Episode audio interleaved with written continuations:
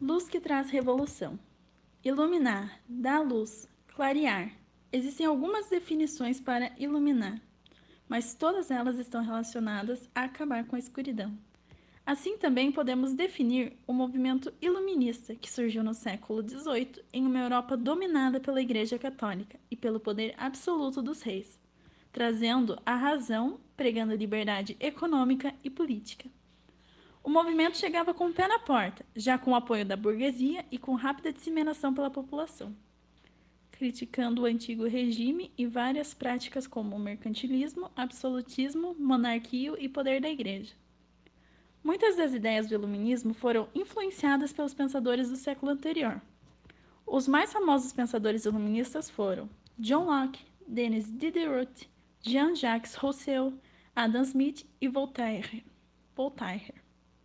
Eles utilizavam da ciência e da razão para analisar as questões sociais.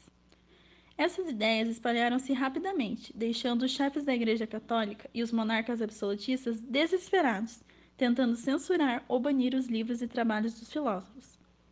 As pessoas realmente mudaram a atitude. Espalhou-se a ideia de que o poder era do povo, não do rei e da rainha. Logo o povo iluminou-se e, como resultado, aconteceram as revoluções francesa e americana, colocando um fim no absolutismo.